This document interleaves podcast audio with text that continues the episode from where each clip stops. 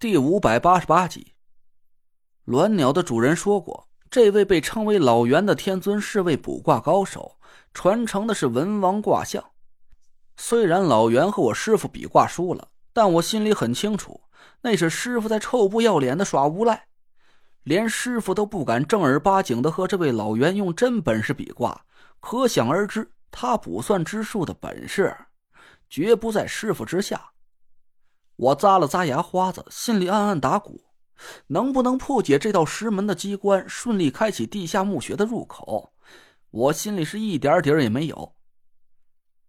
大家原地休息一会儿，我要好好推演一下。一旦哪个环节出了差错，我们可就有了现成的墓穴了。大家看我脸色凝重，心知道这道石门不是那么好进去的。几个人坐在地上，靠着墙壁闭目养神，谁都不敢出声打扰我的思路。我拿着手电筒从右往左仔细看了过去，一边飞快舞动着手指，一边嘴里不停的喃喃自语。至于为什么从右往左看，我想大家都应该明白，古代的文字就是从右往左写的嘛。丙寅三春惊蛰时，庚午芒种连夏至，天南紫薇犯斗牛。北斗丙转点玄机，我就这么绞尽脑汁推演了足足两个多小时，却越算越是心惊。可以这么说，这道石门上的机关是我活到这么大所遇见的最繁复艰涩的一个卜算难题。别看全部符文就只有寥寥一百几十个，但涵盖的内容却实在是太多了：天文地理、阴阳历法，甚至于人文政治。几乎所有和卜算有关的元素，无一不体现在这道石门上的符文里。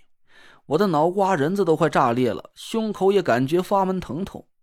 我发誓，这一次推演消耗的体力，绝不比和一个顶级风水高手打上一架要少。等我终于推演出这道石门上蕴含的玄机，我一屁股坐在了地上，剧烈的咳嗽了半天。我的脑子里一阵晕眩。只感觉眼前发黑，嗓子眼里充斥着一股又甜又辣的血腥气。哟，陈子，你这是怎么了？郭永哲赶紧跳起来，扶住我，不停在我后背上拍着。我勉强朝他笑了笑：“没事，就是有点累。”哎，算出来了，石门上的符文是对应的不同的阴阳五行属性。只要我们每个人分别把手按在和现在的天干地支、年份、季节、时辰对应的符文上面，这石门就能开启了。我去，我去，这么麻烦！郭永哲吃了一惊，说：“那也就是说，不同时间想进入这道石门，开启的机关还都不一样了。”我点了点头，慢慢站起身来。那要是按错了位置怎么办？石门是不是就打不开了？郭永哲问我，我冷笑了一声，说道：“要是按错了位置，哪怕只有一个人按的地方不对，石门的防御机关就会自动开启。我们五个人就……”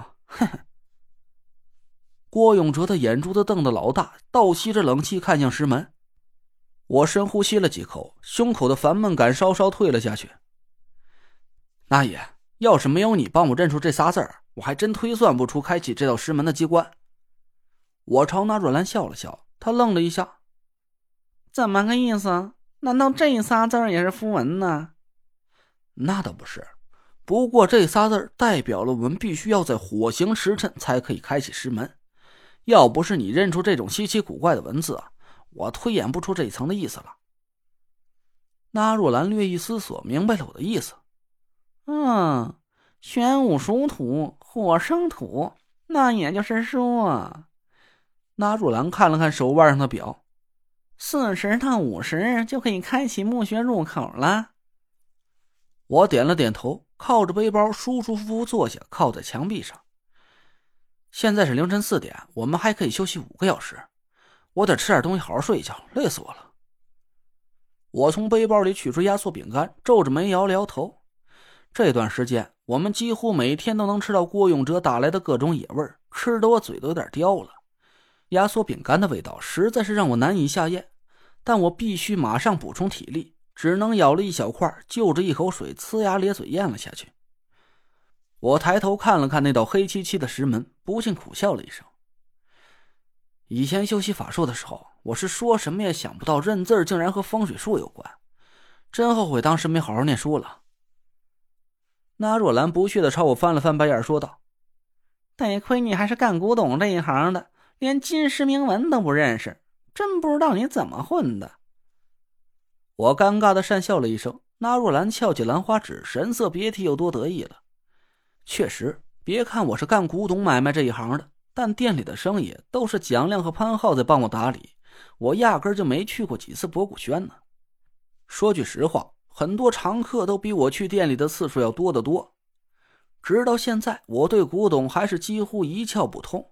至于这种奇形怪状的文字，西瓜大的字我也认不出半筐来呀。我靠在背包上，迷迷糊糊的睡了过去，直到那若兰把我叫醒。我揉了揉惺忪的睡眼，一道明亮的阳光从头顶的裂缝照射了下来。到时间了，嗯，九点了，开始吧。我起身伸展了一下四肢，总算是感觉身上恢复了几成体力，脑子也清醒了很多。走，开启机关。我背起背包，带着大家走到石门前，抬头看了一下，温和的阳光洒满了整个裂缝，巨大的石门高耸在我们眼前，散发出了一阵厚重威严的气息。一道道凹凸不平的阴阳符文，像巨大的蝌蚪一样蜿蜒在石门上。我又仔细重新检查了一遍我的推演结果。深深的吸了口气。慧文，你站在柔绕方位，嗯，这里对。一会儿听我口令，把左手按在这个符文上。